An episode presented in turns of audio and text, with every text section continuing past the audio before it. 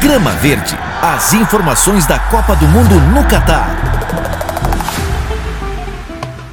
E o Código Penal do Catar proíbe a atividade homossexual para homens e mulheres e prevê como pena máxima até o apedrejamento. No entanto, o país garante que os gays que estiverem entre as quase 2 milhões e meio de pessoas que pediram ingressos para a Copa do Mundo são bem-vindos ao Catar. Entidades que lutam por direitos da população LGBTQIA+, esperavam que a FIFA pressionasse por uma reforma na lei do Catar, o que infelizmente não aconteceu. Daqui a pouco eu tô de volta com mais informações da Copa do Mundo do Catar. Araque Cariban! Grama Verde.